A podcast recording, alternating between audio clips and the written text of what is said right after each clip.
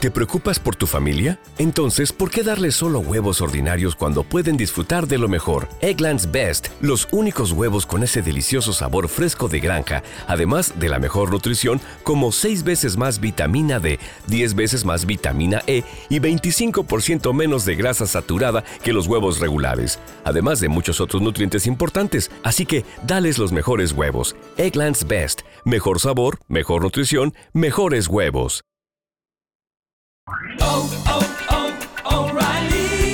¿Necesitas ayuda? En O'Reilly Auto Parts te ayudamos. ¿Necesitas algún consejo? Te aconsejamos. Nuestros profesionales en autopartes están siempre disponibles para ayudarte a encontrar lo que necesites. Excelente servicio al cliente es solo una de las ventajas que ofrece O'Reilly Auto Parts. Los profesionales en autopartes.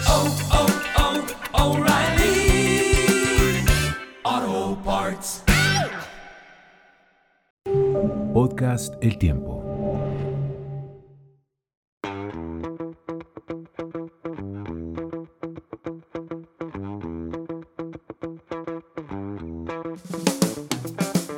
El tiempo del brunch. Un encuentro semanal en medio del desencuentro general. Las opiniones expresadas aquí por los realizadores no representan a El Tiempo Casa Editorial. Hola, ¿qué tal? Bienvenidos a El Tiempo del Brunch, esta nueva reencarnación de este espacio que ustedes conocen ya desde hace un par de años largos, en el cual eh, un conjunto de amigos nos reunimos una vez por semana a resolver los problemas del mundo en un poquito más de media hora, aunque a veces se nos quedan algunos por resolver y encontramos otros que nunca nadie había visto. En este año 2022 tenemos un eh, nuevo nombre, ustedes ya se han dado cuenta, el tiempo del brunch, ya no es la hora del brunch ni la calle del brunch, pero además tenemos un nuevo aliado en este proyecto y se trata de la casa editorial El Tiempo. Ustedes de aquí en adelante todas las semanas van a encontrar el tiempo del brunch. Por supuesto, como siempre, en la plataforma favorita en la que ustedes han venido oyendo este podcast eh, durante los últimos meses, pero también lo van a encontrar en www.eltiempo.com slash podcast. Ahí van a encontrar todos los sábados el tiempo del brunch para quienes quieran seguirnos, por supuesto. Y cuando hablo de seguirnos, eh, me refiero a mis eh, amigos de siempre. En primera instancia, quiero saludar a Olga Elena Fernández, quien llegó, hizo un paso efímero por Bogotá después de varios meses de ausencia y ahora se volvió a ausentar. ¿Desde dónde nos saludas que te veo un poco primaveral, Olga Elena? Hola Mauricio, lado a todos los oyentes.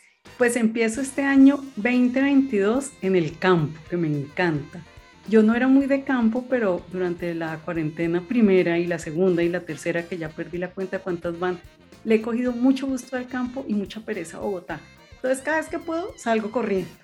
Y los quería saludar en esta nueva temporada de este proyecto con un tema que siempre les estoy diciendo y van a decir otra vez con lo mismo, ¿cómo molesta? Porque si se acuerdan, el año pasado hablé y hablé y vi Lora con los Olímpicos de verano. Pues este mes voy a Lora con los Olímpicos de invierno porque ya van a empezar dentro de muy poco.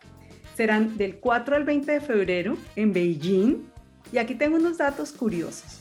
Beijing se va a convertir en la primera ciudad del mundo que haya tenido Juegos Olímpicos de verano y de invierno estos van a costar solo una décima parte de lo que costaron los de verano. Casi que no se pueden llevar a cabo porque tanto Canadá como Australia y Estados Unidos en reiteradas ocasiones propusieron boicotearlos por la violación constante a los derechos humanos en China. Pero bueno, de todos modos se van a hacer, van a ir 90 países, 15 disciplinas en 7 deportes, se entregarán 190 sets de medallas. Y ustedes dirán, no, pues Colombia no tiene nada que ir a hacer allá si somos del trópico. Pues sí, sí vamos a ir. Y vamos a ir con tres deportistas. Todos obviamente viven por fuera de Colombia para poder entrenar. El primero es Carlos Quintana, que es un pereirano que va a participar en esquí de fondo y vive en España. La segunda es Laura Gómez en patinaje sobre hielo, es una paisa, son sus segundos olímpicos, ella vive en Estados Unidos. Y el tercero es Michael Poetos, él es un caleño pero a sus dos años fue adoptado por una familia francesa y desde entonces vive en Francia y él participará en esquí alpino. Y para terminar, un dato. En la historia de las medallas olímpicas de invierno, en el puesto número uno está Noruega, es el país que más ha ganado. Luego Estados Unidos, Alemania, Austria y Canadá. Yo reconozco que yo no sé muchos de estos deportes, no entiendo a veces ni cómo, se, cómo dan los puntos, nada, pero no me los pierdo porque me parecen hermosos, Mauricio. Olga Elena, una pregunta breve para una respuesta breve. ¿Tú qué tanto objetas ideológicamente, por ejemplo, a los países árabes? ¿No tienes objeciones para ver los Olímpicos de invierno que se hacen en la China? ¿Ahí no hay objeciones ideológicas? Claro que hay objeciones, pero me hago la finjo demencia y trato de separar una cosa con la otra. Muy bien, una tremenda eh, respuesta, muy, muy consistente. Vladito, ¿dónde anda? ¿Cómo lo recibe el año? ¿Qué opina de la consistencia ideológica de Olga Elena? No, la verdad, Mauricio, es que a mí no me preocupa mucho el tema de la coherencia o incoherencia de Olga Elena, porque al fin y al cabo es una espectadora de ese gran circo que son las Olimpiadas tanto de verano como de invierno, así como otros lo somos de ese circo que es el mundial, que este año también se va a hacer en un país donde no hay democracia, donde la libertad de prensa no existe, donde la mujer es un objeto, etcétera, etcétera, que es Qatar. Y entonces, sí, se mueren por ir a Qatar y entonces se mueren por hacer una cantidad de eventos y por congraciarse con los cataríes, pues porque tienen plata. Así como aquí nos congraciamos con los chinos y nos parece lo máximo la inversión de China en Colombia en todos los campos económicos posibles y tal. Eso ya no hay nada que hacer, la hipocresía, la doble faz. Pero yo prefiero, Mauricio, hablar de otras cosas. Yo, que soy un nostálgico empedernido, estaba repasando en estos días de descanso, bueno, de descanso relativo, mi biblioteca y me encontré con un librito del año 1977, no hace sino 45 años, que se llama Borges, Imágenes, Memorias, Diálogos, con una señora que se llama María Esther Vázquez, una periodista argentina. Es un librito de una editorial que yo no sé si todavía existe, venezolana, que se llamaba Monte Ávila Editores. Y es una transcripción de conversaciones y entrevistas con Borges, que para mí Borges es un referente con todos los defectos que tenía, pues todos los personajes que admiramos terminan teniendo defectos porque al igual que todos somos humanos. Pero Borges decía una cantidad de cosas maravillosas, pero quiero hacer énfasis en dos cositas, porque es que esto parece premonitorio. Decía Borges en el año 72, imagínense eso. Este libro es del 77, pero esto lo dijo en el 72. Ahora existe una gran cantidad de medios de comunicación para transmitir tonterías. Y en otra parte, hablando del exceso de publicaciones de libros, decía, antes había un proceso que consistía en pensar, en crear, en escribir y en publicar. Ahora se empieza por el fin, publicar esas reflexiones de Borges, imagínense lo que pensaría Borges de las redes sociales, de todo esto, imagínense lo que pensaría Borges de una de un cubrimiento tan morboso como el que se ha hecho de este personaje que mató a su hermano y a su madre en una en un acto pues absurdo, sobre lo cual además encontré otra cita de Borges en otro libro que me parece una reflexión que de verdad es muy profunda, donde él decía el cuchillo, recordemos que a estas personas que de las que estoy hablando, todo el mundo sabe quiénes son, no voy a entrar en detalles, eh, las mataron a punta de cuchillo, inclusive un cuchillo se partió y quedó la hoja incrustada en el cuerpo de una de las víctimas, una cosa horrorosa. Pero decía Borges una cosa que es para pensar, para reflexionar. El cuchillo es un arma íntima, el arma de fuego no lo es. Con eso les dejo estas reflexiones del señor Jorge Luis Borges, que desgraciadamente no le dieron el Nobel, pero que no necesita el Nobel para seguir siendo un inmortal.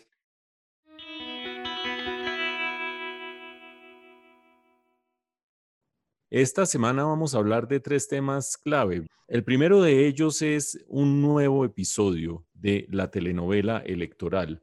Vamos a tener telenovela electoral durante medio año aquí en este espacio del tiempo del brunch y lo vamos a tener en el, en el país. Afortunadamente para quienes seguimos este melodrama no faltan nunca ni los protagonistas ni sus andanzas. Los protagonistas de esta semana son Ingrid Betancourt, por supuesto, y su lanzamiento como candidata, y Oscar Iván Zuluaga y el portazo que le dio a el equipo Colombia, o al revés sería. Bueno, vamos a ver después qué nos aclara Blado al respecto. En segundo lugar, vamos a hablar del primer año de gobierno de Joe Biden. Ya hace unas cuantas semanas habíamos hablado del primer año desde que fue elegido. Ahora se cumple esta semana que termina el primer año de gobierno propiamente dicho. ¿Es bueno? ¿Es malo? ¿Trump va a volver? ¿Le está abriendo el espacio a Trump? ¿Qué opinamos de Kamala Harris? Vamos a ver todo eso en unos momentos. Y finalmente nos hemos enterado de una noticia que tiene asustados a algunos, por lo menos a Orgalena, que fue la que lo propuso, y es que en Estados Unidos dieron una, abrieron una licitación para eh, la 5G, esa eh, frecuencia en la cual muchos de los aparatos que nosotros usamos tiene mejor velocidad, mayor velocidad y mejor posibilidad de captación. Pues resulta que la 5G, por lo menos en Estados Unidos, está tremendamente cerca de las frecuencias de algunos de los aparatos de los aviones y por lo tanto se ha postergado la entrada en vigor de la 5G para algunas empresas mientras se resuelve este problema. Olga Elena pregunta, ¿les da miedo montar en avión con esta noticia? Vamos a ver cuál es la respuesta. Yo tenía un recomendado chiquito y es que cuando les agarre el hambre, esto no es patrocinio, cuando les agarre el hambre, vayan a un nuevo restaurante en la carrera quinta con calle 69 de Bogotá que se llama Electra Punk and Food. No es tan nuevo en realidad, pero agarró una fuerza grande recientemente. Es comida hecha totalmente a partir de plantas, porque su chef, Denise Monroy, fue la revelación del Bogotá Madrid Fusión, que es el congreso gastronómico más importante de la región. Dicen que de América Latina yo lo dudo, pero por lo menos de la región andina uno sí podría decirlo.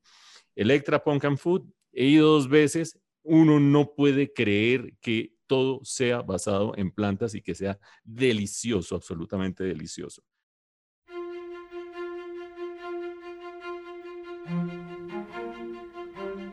Pero Bladito, yo quiero que usted nos cuente cómo ve este tema de la telenovela electoral, quién le cerró la puerta a quién y si Ingrid tiene algún chance de ser la próxima presidenta de este país.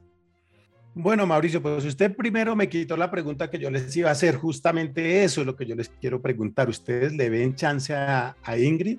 Ingrid Betancourt le dio una entrevista este jueves al periódico El Tiempo, donde decía que la primera vez, o sea, en vísperas de su secuestro, cuando ella aspiraba a la presidencia, tenía 40 años, era una mujer indudablemente muy aguerrida y desafiante y estas cosas.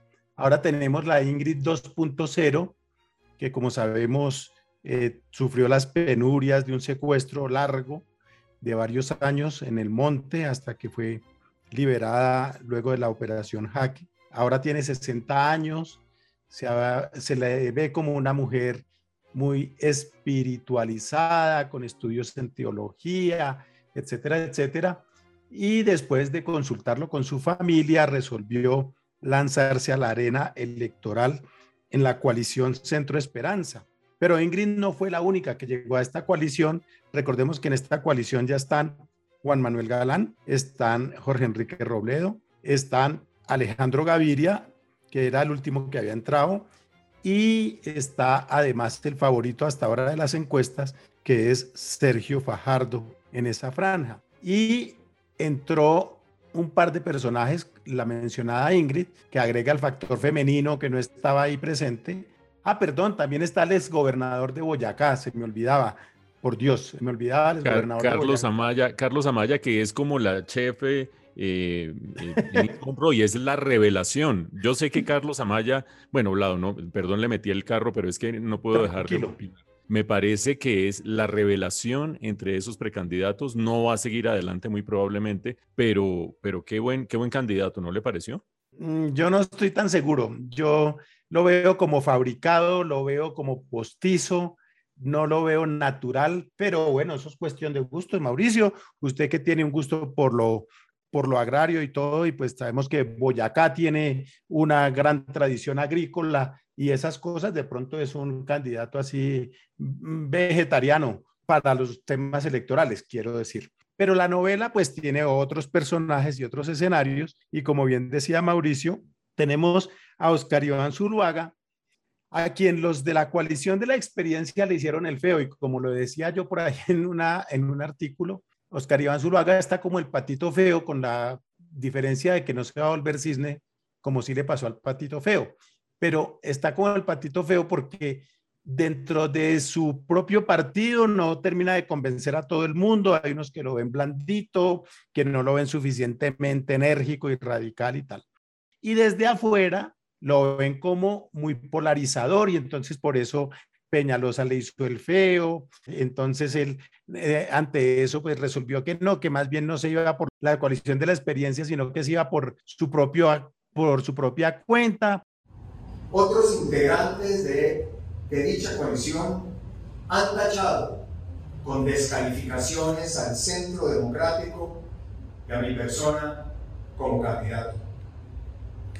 Por estas razones no es posible estar en dicha coalición. Continuaré mi candidatura por un país libre.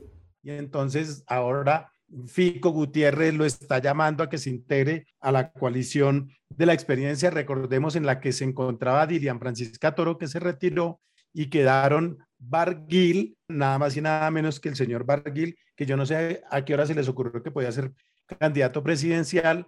Está el señor Peñalosa, como ya dijimos, está el doctor Char y está Fico Gutiérrez, el exalcalde de Medellín. Y Fico y Barguil le están diciendo, no, que reconsidere Oscar Iván Zurruaga, venga para acá, eche para acá. Yo quiero preguntarles a ustedes dos, ¿le ven futuro a Ingrid en la coalición del centro y creen que Oscar Iván Zuluaga va a terminar en la coalición de la experiencia? ¿Qué opinan ustedes? Cuéntenme y quiero arrancar por Olga Elena. Pues la voy a empezar por Ingrid. Yo creo que este es también el tiempo de la mujer. Yo creo que era muy, muy importante que Colombia tuviera una candidata eh, mujer fuerte. Eh, la estuvimos buscando en la coalición, realmente hicimos ese trabajo. Bueno, finalmente me tocó a mí, lo, lo asumo, es decir, es una invitación que ellos me hicieron muy generosa y yo asumo el compromiso con, con mucha lealtad con ellos, con mucha eh, emoción, compasión. No creo que vaya, le va a alcanzar la energía, la fuerza y las pilas para llegar a ser presidente de Colombia. De su candidatura hay unas cosas que me gustan y otras que no. ¿Qué me gusta? Me gusta que es mujer, porque hay una gran escasez de políticas en este país y más para la presidencia, entonces eso me parece chévere. Me gusta que no es de los extremos, que es de centro aunque debo decir que ella polariza sin querer. Yo no creo que ella de verdad quiera polarizar, pero la gente todavía hoy en día es que ella se buscó su secuestro, quién la manda a irse para allá, y apenas tocan el tema Ingrid, se divide la reunión en dos. Entonces ella, como digo yo, sin querer, polariza. Me gusta que ella, al ser una víctima, pues representa a las víctimas. Eso me parece interesante. Pienso, como usted decía, que el tantos años secuestrada, le dieron como serenidad, me parece que está mucho más madura, eh, menos como antes era como más, iba como sin filtro, ¿no? Como diciendo lo que pensaba sin, sin pensar mucho. Entonces, es la parte que me parece chévere que haya llegado. Lo que no me gusta es que me parece que llegó muy tarde. O sea, ella llegó a comer. No espero, no fue a preparar la comida, no fue a hacer mercado. Ella esperó que todos trabajaran y todo. Y ella llegó cuando ya iban a servir y me parece un poco injusto porque pues los otros candidatos llevan un trabajo de más tiempo, que se han desgastado, que están preparando todo. Ellos sí hicieron la comida, entonces me parece que está siendo como oportunista aterrizando ahí. Se entiende perfectamente que se haya ido de Colombia después de la liberación, pero eso al mismo tiempo es una realidad que la ha mantenido muy alejada del país. Uno por más que lea las noticias todos los días y todo, pues no es lo mismo leer las noticias desde París a vivir el día a día acá en Colombia me parece que le hace mucho daño a la coalición de la esperanza que haya tantos candidatos. O sea, estamos en un momento en que deberían estar restando, que deberían estar limpiando y viendo a ver con cuál se quedan y no añadiendo candidatos. Me parece absurdo que un solo partido, el Oxígeno Verde, tenga tres candidatos dentro de esa coalición. Entonces, eso no sé. Hay gente que para jugar con el nombre del partido Oxígeno dice que Ingrid le está trayendo oxígeno a, esta coalición. Yo no estoy tan segura, no sé, en realidad. Y de Oscar Iván Zuluaga, ¿qué puedo decir? Que yo no quisiera ser él. porque es que este pobre sí está en el peor de los escenarios. Le toca aguantarse como toda la herencia del mal gobierno de Duque, la malquerencia de, de lo de Uribe, nadie lo quiere recibir en ninguna parte. Yo estoy casi segura que Uribe cuando se dé cuenta que eh, Oscar Iván Zulaga no tiene ninguna opción, lo va a traicionar, obviamente que se vaya a unir a alguien que tenga posibilidades. A mí de verdad me da mucho pesar él porque es que es ahí como el de quita, pone, venga para acá, venga para allá, cuando en el fondo todo el mundo sabe que él, a él lo van a dejar de apoyar y no tiene ninguna posibilidad. Y para cerrar, quiero decir que en esta telenovela, en la que yo casi nunca soy optimista, saben que esta vez sí soy optimista, yo creo que por primera vez nos vamos a quitar de encima el extremo Petro y el extremo Uribe. Tengo mucha fe que cuando hagan la consulta del centro y escojan uno, la gente diga ya no más los extremos y se vayan por el centro. Mauricio, ¿tú qué opinas? Primero te quiero hacer una pregunta, Olga Elena, sobre esa última hipótesis según la cual el centro podría tener un candidato que ganara las elecciones. Si dices que no le va a alcanzar la gasolina a Ingrid, ¿cuál es el candidato del centro que va a ganar la consulta? Yo pensaría que Gaviria, pero también pensaría que hay mucha gente que dice, no importa, por el que gane voto, sea el que sea. Bueno, muy bien, vamos a ver, aquí estoy tomando nota y voy a guardar este papelito para más adelante. Pues, eh, a ver, las dos preguntas de Vlado. Empiezo por eh, la de Oscar Iván Zuluaga. Yo creo que la decisión de alejarse del equipo Colombia, aunque uno nunca sabe, pues porque ya le están volviendo a decir, como decía Vlado, Fico eh, le está pidiendo que vuelva a entrar y Barguil, por ahora es una decisión que, por supuesto, no le conviene a Oscar Iván Zuluaga, porque es, como dice Olga Elena, el patito feo, es el que nadie quiere tener porque trae mal agüero, porque no lo, no lo quieren, pero es una jugada, una más de la larga historia de jugadas maestras en la política de Álvaro Uribe. ¿Por qué lo digo? Porque si Oscar Iván está en la consulta del equipo Colombia, quienes pidan ese tarjetón y estén más hacia la derecha van a dividir los votos entre Fico Gutiérrez y Oscar Iván Zuluaga, arriesgando que cualquiera de los dos termine ganando esa consulta. Probablemente ahí se vería beneficiado Alex Char con una división de los votos que están más a la derecha. Si Oscar Iván Zuluaga no llega a marzo dentro de ese equipo Colombia,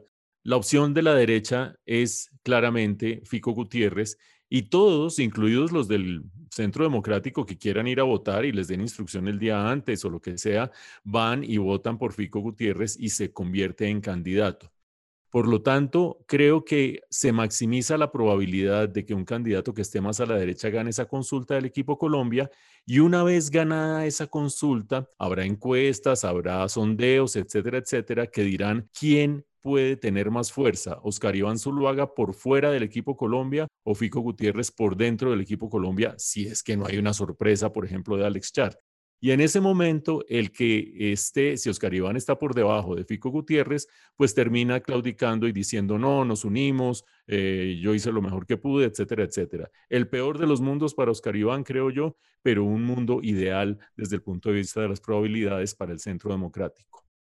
Y en cuanto a Ingrid, a mí me parece que le ha traído emoción a la consulta del Centro Verde Esperanza, porque esa consulta y esos candidatos mm, de los cuales yo tengo en, buena estima y en alta estima, más que buena, alta estima, a un par de ellos como personas que podrían ser presidentes de Colombia, si algo le ha faltado esa emoción, qué cosa tan berraca es increíble. Un candidato, por ejemplo, del que hemos hablado aquí varias veces, que es Alejandro Gaviria, que creo que tiene una excelente preparación y tiene claridad de políticas en muchos frentes, pues cada vez la gente echa además de menos una sonrisita, una cosa, un gesto humano, algo que lo acerque a la gente. Es demasiado racional y demasiado frío y Sergio Fajardo es eh, una persona que tiene mucho carisma, que mm, ha, logrado que su carisma se mantenga por encima de muchas cosas y tiene humor, sin lugar a dudas, pero creo que el factor emoción que le trae Ingrid a esa consulta le va a venir bastante bien.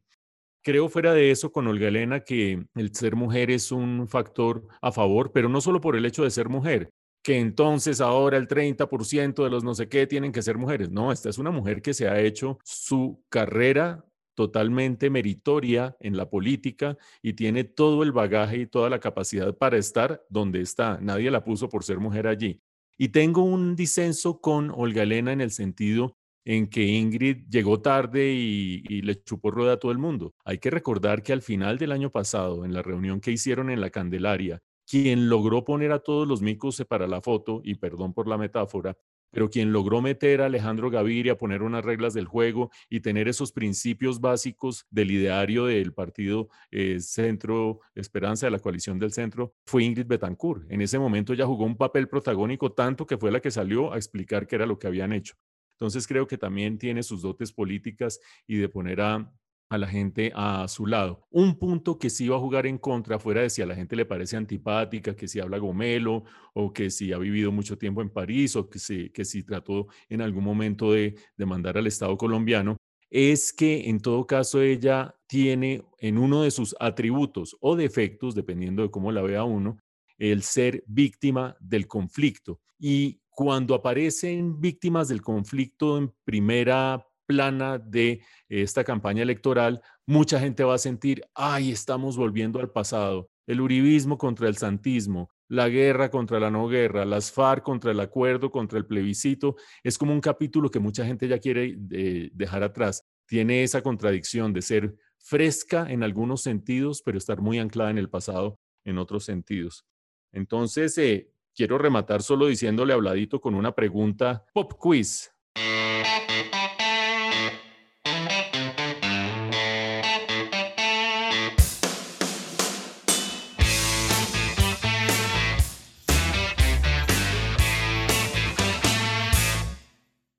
Pregunta concreta para respuesta concreta. ¿Ingrid puede ser presidenta?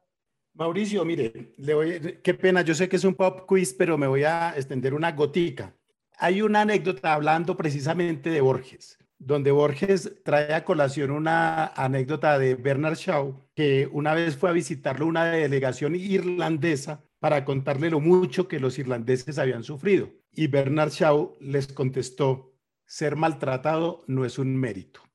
No, nada más lo traigo para reflexión porque está ahí en, este librito que les hablaba de Borges. Pero yo no creo que a Ingrid le alcance la gasolina. Es verdad que, como usted dijo, ella fue la que a final de año organizó a los micos para la foto y usted pidió excusas y yo sé que era, estaba excusándose con los micos, porque por supuesto ellos no tienen la culpa de que los comparen con políticos. Y por último, quiero decirle, Mauricio, que dos de los políticos que más exitosos han sido electoralmente en los últimos tiempos en Colombia tienen cero carisma. Póngase y le dejo nada más una preguntita. ¿Quién se ríe menos? ¿Petro o Uribe? Ahí le dejo esa inquietud. Muy bien, me parece una buena reflexión la de Hablado. En el fondo no hay que reírse ni hacer reír, hay que mover emociones. Y esos dos son buenos para mover emociones. Y la emoción está llegando a la coalición del centro. Vamos a ver si le alcanza o no.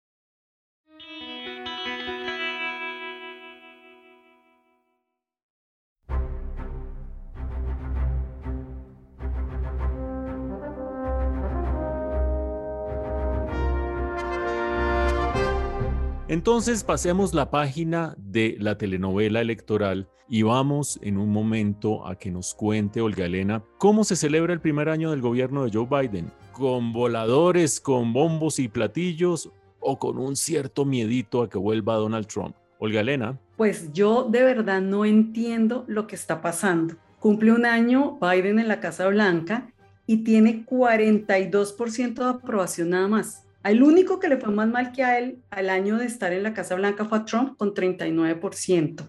La desaprobación de Biden es la más alta de la historia. Y yo me pregunto, ¿pero por qué? ¿Por qué si él ha tenido algunos éxitos que se los voy a enumerar? Vea, él recibió el país con solo el 1% de la población vacunada y ahorita el 75% está totalmente vacunada. Hablamos de 210 millones de personas.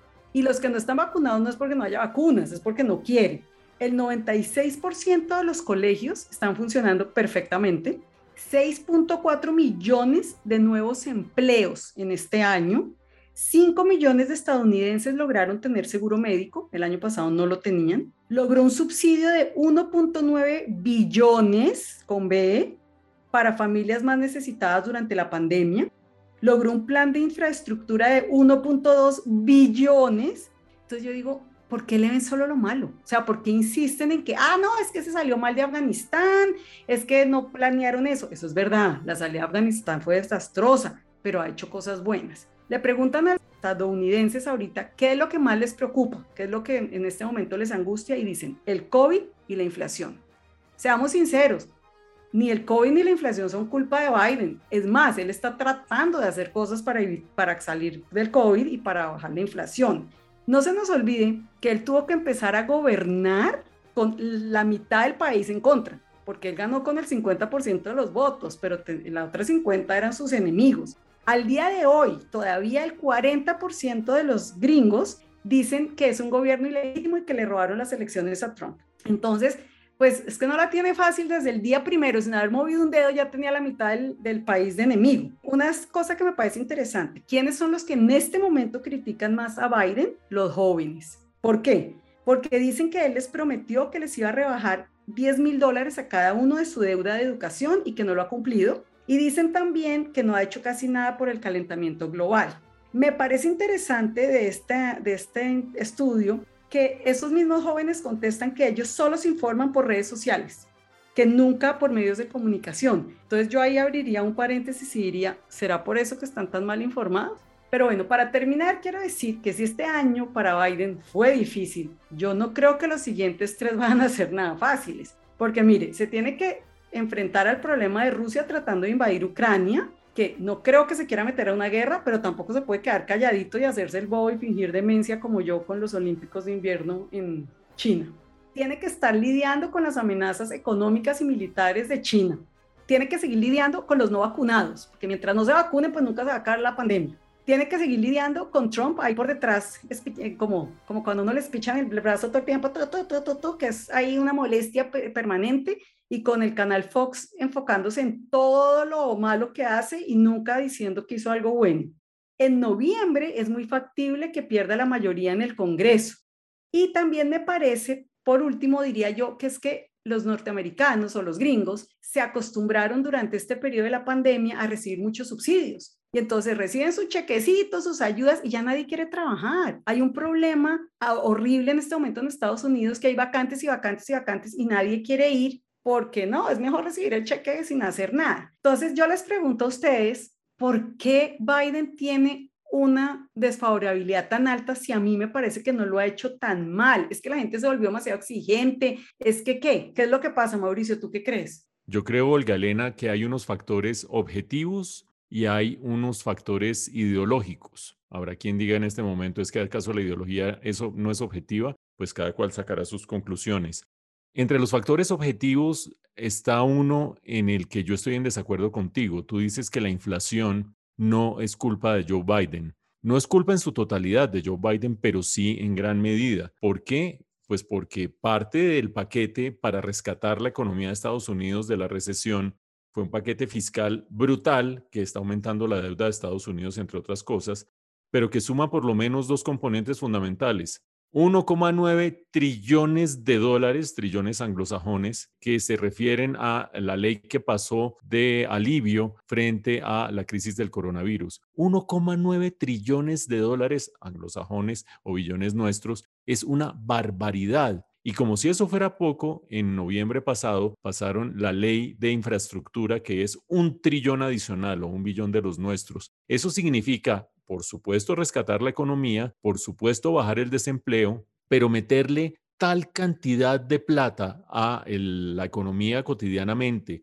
de circulante a la demanda, que no es raro que haya una disparada de los precios. Sí que están las cadenas de abastecimiento y los fletes y los contenedores, todo eso juega un rol, pero no hay duda que hay un recalentamiento de la economía de Estados Unidos ah, por cuenta de una política fiscal súper expansiva entre otras cosas orientada a tratar de que no le quiten eh, la mayoría parlamentaria a los demócratas en las próximas elecciones, como bien señalas. Creo que ahí hay un punto que la gente le está cobrando y creo que es justo que se lo cobre. Y el otro punto que no es justo que se lo cobre es el que tiene que ver con Afganistán. Yo creo que cuando uno revisa las encuestas hacia atrás, un punto de caída significativo de esas encuestas, como decía Olga Elena, él arrancó con 56% de favorabilidad y se ha escurrido hasta el 41 o 40% de favorabilidad, uno de los puntos más álgidos de quiebre de esa favorabilidad de Joe Biden fue el momento del retiro catastrófico de las tropas estadounidenses de Afganistán.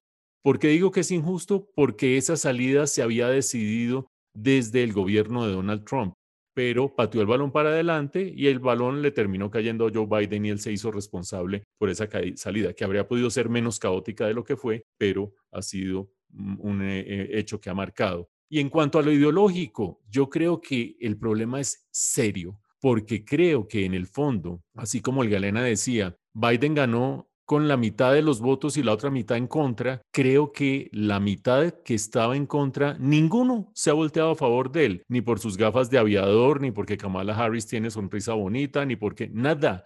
Es un odio jarocho, como se dice popularmente, y ese odio jarocho viene de la polarización y de esa eh, gran furia que tiene el Partido Republicano contra Joe Biden. ¿Por qué digo que ese problema es más grande que las encuestas y que el primer aniversario de Biden? porque esa polarización va a marcar a Estados Unidos durante mucho, mucho tiempo. Y creo que, salvo que haya algo muy raro que yo no estoy viendo en el horizonte, no solamente los demócratas van a perder las mayorías en el Congreso, sino que fuera de eso existe un chance no despreciable de que regrese Donald Trump a la Casa Blanca. Vladito, ¿ya afinó los lápices para volver a pintar a Donald Trump o no? Espero que los tenga que afilar para dibujarlo, pero no como presidente. Espero. El mundo no se merece eso. Es que Trump es una desgracia. Muchos personajes de afuera, muchos personajes internacionales, cuando hablan del populismo, dan por sentado que populismo es sinónimo de izquierda, pero resulta que el señor Trump es la mejor demostración de que el populismo de derecha existe y no solo existe, sino que puede ser tan dañino o más dañino que el populismo de izquierda. Tenemos el ejemplo de Duterte en Filipinas, tenemos el ejemplo de Bolsonaro en Brasil, tenemos el ejemplo del presidente salvadoreño, que son personajes, son populistas de derecha y que a la gente le fascina ese tipo de personajes, porque esa es eh, la esencia del populismo. El populismo tiene esa, esa cosa, esa facilidad de conectar con la gente y la gente cae en los populismos de un lado y del otro. De hecho, aquí en Colombia hemos visto en los días recientes a Oscar Iván Zuluaga que habla eh, de una manera muy curiosa, habla del populismo de izquierda,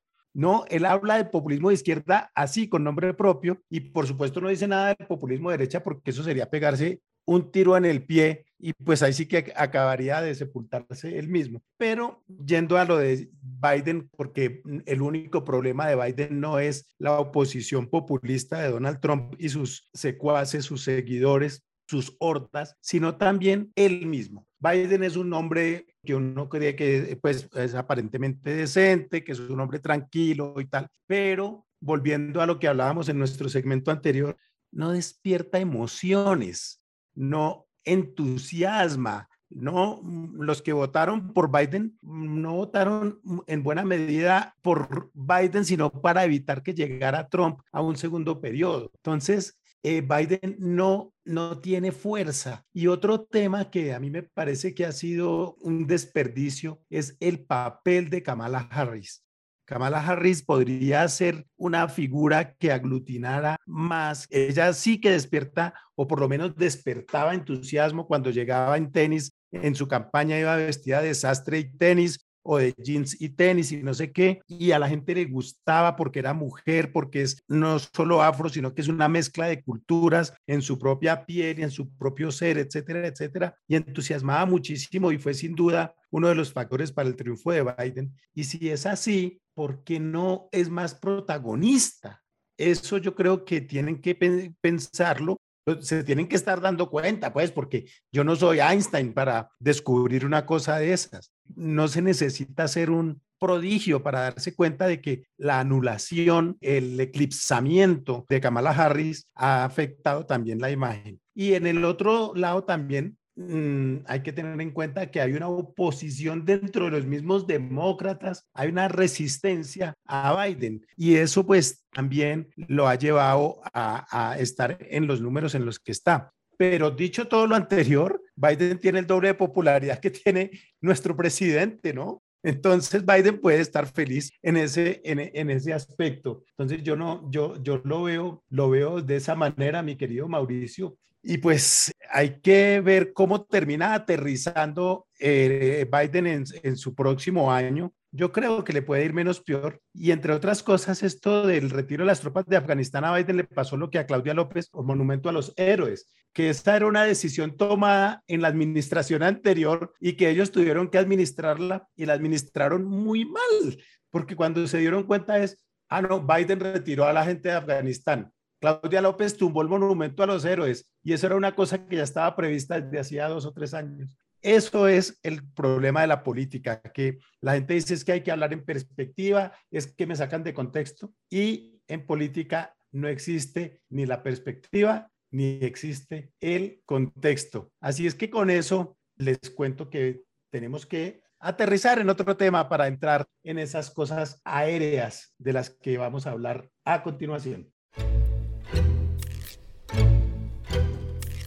Muy bien, y esas cosas aéreas se refieren a un temor. Cuando estábamos armando el programa de hoy, Olga Elena dijo, ¿por qué no preguntamos si a usted le da miedo volar desde que se supo que la 5G está o podría afectar el eh, control de los aviones o los aparatos de los aviones. Y entonces a mí me pareció personalmente una pregunta un poco escandalosa, una pregunta eh, un poco alarmista, pero me pongo a averiguar y vean ustedes lo que me encuentro. A final del año 2020, la Comisión Federal de Comunicaciones de Estados Unidos abrió una subasta para la banda G. La banda G, para los expertos, digamos, o los técnicos, abarca una frecuencia de entre 3,7 y 3,98 gigahercios, 3,7 a 3,98 abrió la subasta tremendamente exitosa, terminó entregando licencias por 80 mil millones de dólares, hágame el favor, 80 mil millones de dólares. Y ahora cuando ya deberían empezar a entrar a operar esas licencias que en última se le dan a empresas de las telecomunicaciones para que dentro de esa frecuencia empiecen a operar, aparece una carta de las aerolíneas y la carta de las aerolíneas un poquito tarde, es así que llega un poquito tarde, dice pilas que esa frecuencia, ese rango de 3,7 a 3,98 gigahercios está peligrosamente cerca de la frecuencia que usan los radioaltímetros de los aviones, que va de 4,2 a 4,5. La primera de 3,7 a 3,98, la segunda de 4,2 a 4,5. Y como va peligrosamente cerca, lo que piden las aerolíneas es que no se implemente estas licencias de 5G cerca de los aeropuertos porque puede despistar los aviones y puede enredar la vida.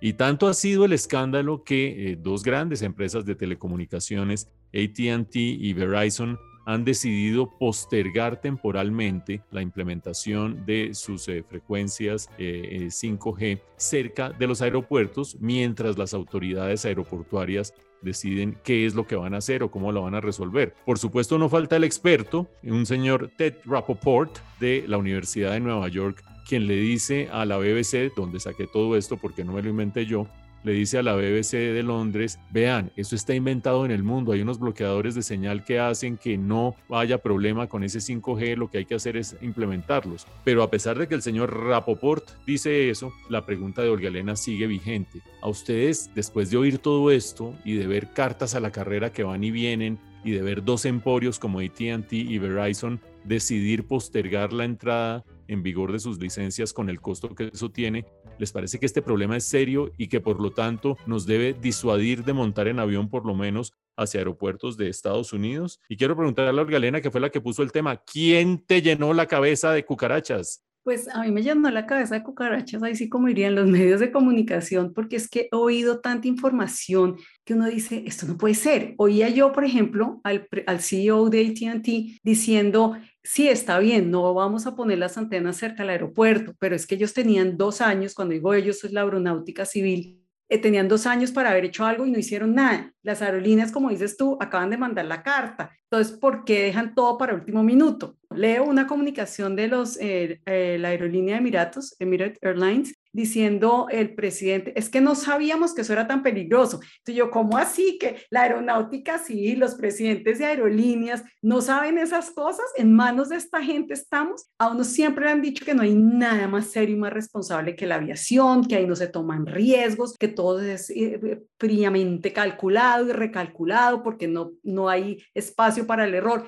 Y oye un montón, uno de un montón de personas decir, no sabíamos, vamos a ver qué hacemos, nos está quedando la noche, entonces no, a mí eso sí me parece que a mí sí me da miedo. Claro, debo recordar que yo le tengo miedo al avión desde la tecnología PMI, o sea, palomas mensajeras. Por eso es que casi no viajas. Sí, exacto, porque soy una valiente que además me subo drogada a los aviones porque les tengo pavor. Por ejemplo, cuando en, la, en los aviones dicen, por favor, apaguen sus celulares y el señor de al lado no lo apaga y sigue hablando, a mí me provoca pararme y darle con un palo en la cabeza, porque yo de verdad creo que porque ese señor está hablando, el avión se va a caer y lo creo genuinamente. Entonces me voy muerta del susto y mi trabajo soñado es ser policía de avión. Sea, yo quisiera pararme y tirar por la ventana a todos los que no apagan los celulares. Ese sería mi trabajo soñado. Y cuando la gente le voltea y dice, ay, eso no tiene nada que ver, deje la histeria, deje la neura, son otras, son otras frecuencias. Pues no, no son otras frecuencias. O sea, sí son otras, pero, pero hay riesgo. Tenemos que ser responsables, no solo porque le tengo miedo al avión, es que de verdad hay riesgo. Vlado, ¿tú eres de los que apagas el celular apenas dicen o te quedas hablando más como para darte con un palo en la cabeza? A ver, mi querida Olga Elena, yo creo que el tema del Wi-Fi es el peor engaño que nos han metido las aerolíneas. Estoy completamente seguro de que ha habido centenares, miles, millones de, de, celulares que se han quedado prendidos con el Wi-Fi activado y ningún avión se ha caído por cuenta de eso. A tal punto que después los aviones mismos tenían Wi-Fi, solo que se lo cobraban a uno. Entonces ahí ya como es la vuelta. Entonces yo creo que eso de las aerolíneas que uno piensa que tan serios, que tan responsables, etcétera, etcétera, es pura carreta. Eso yo creo que es una cosa completamente absurda. Así como es de absurdo que, como ustedes ya lo dijeron, se demoraran dos años para decir, ay, no, eso nos va a interferir los sistemas, no sé qué. Eso debe haber una manera elemental de resolverlo. Eso es un tema de software que no debe ser muy complicado o de un hardware que debe ser elemental de instalar y de, y de conseguir para anular los efectos de la tecnología. A mí me da cero miedo subirme a un avión, entre otras cosas porque yo siempre pienso cuando me subo a un avión, este puede ser el último vuelo que tome. Y entonces ya asumiendo eso, ya me voy tranquilo. Y digo, la ventaja es que si uno se mata en un avión, se mata de un totazo. Entonces, yo pues es un tema que para mí no representa ningún riesgo, Mauricio. Yo en este tema tengo que decir que le creo hablado. Y le creo hablado por una sencilla razón, porque Vlado inauguró los servicios telefónicos desde un avión en la aerolínea Aerocóndor con una novia que tenía en Pereira en la adolescencia. ¿Sí o qué? No era con Aerocóndor, era con ACES, Mauricio, otra aerolínea difunta, sí, pero sí. La novia era en Medellín, no en Pereira. en, Armenia, en Armenia, Tres. En, en Armenia y en, realidad no era una novia, sino un prospecto que nunca prosperó, entre otras cosas porque cuando yo la llamé del avión nunca me creyó. Yo llamándola del avión en un servicio gratuito que tenía ACES para uno llamar que Mauricio también utilizó, pero se hace el pendejo. Y entonces él llamaba y yo sé a quién llamaba además. Y entonces o sea, él llamaba y tal, y ahora dice que no, que es que soy yo aquí el, el innovador, ¿no? Él también eres uno, un hombre creativo. No, pero de verdad, eso, eso yo creo que es el mayor timo y además hay millones de artículos, si uno busca, donde hablan de lo falso que era ese tema, que apaguen los celulares, que apaguen las redes Wi-Fi, que apaguen todo, porque si no nos podemos caer. Eso no puede ser tan falso porque así como usted encuentra en YouTube 400 artículos diciendo que es mentira, yo le muestro otros 400 artículos que es verdad. Pues a mí me toca aterrizar en, en este día, pero quiero insistir, cuéntenme cuántos aviones comprobada y demostradamente se han caído porque se quedó prendido un celular con el Wi-Fi activado. Cuando tenga ese dato, bienvenido el dato. Por ahora. Yo se lo voy a buscar. Por, No, un momento, espere, calma. No se han caído, pero se han reportado muchos problemas porque se enloquecen algunos aparatos. Ahora sí no digo mal, lo juro. Bueno, yo, Vladito, Vladito, Vladito, yo sé que usted tiene que aterrizar este avión, pero quiero dejarles lectura recomendada a nuestros oyentes, como siempre al final de los grandes eventos, una lectura recomendada que se llama What Else Can Go Wrong y es el listado de las cosas que pueden salir mal en un vuelo. No sé si lo quieren leer o no lo quieren leer, pero dio para libro, está en Amazon, del señor Michael White, ladito. Muchísimas gracias por la recomendación de ese libro, ¿qué más puede salir mal? Eso me parece buenísimo para los que les gusta viajar y que son nerviositos, que tienen que meterse tres pepas de diazepam entre pecho y espalda cuando se van a subir a un avión. Y con esto, pues nosotros aterrizamos en el día de hoy recordándoles que de ahora en adelante el tiempo del brunch se puede escuchar cada semana en las plataformas favoritas de ustedes y que nos pueden buscar también en la página del tiempo www.eltiempo.com slash podcast y ahí van a encontrar no solamente nuestros comentarios y nuestras conversaciones, sino muchos otros podcasts para que se distraigan. Entonces, pues los esperamos en el próximo vuelo dentro de ocho días. Hasta luego, compañeros, y hasta luego a nuestra audiencia. Chao. Chao.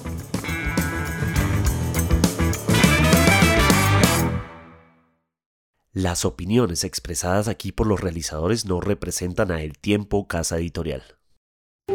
Podcast El Tiempo.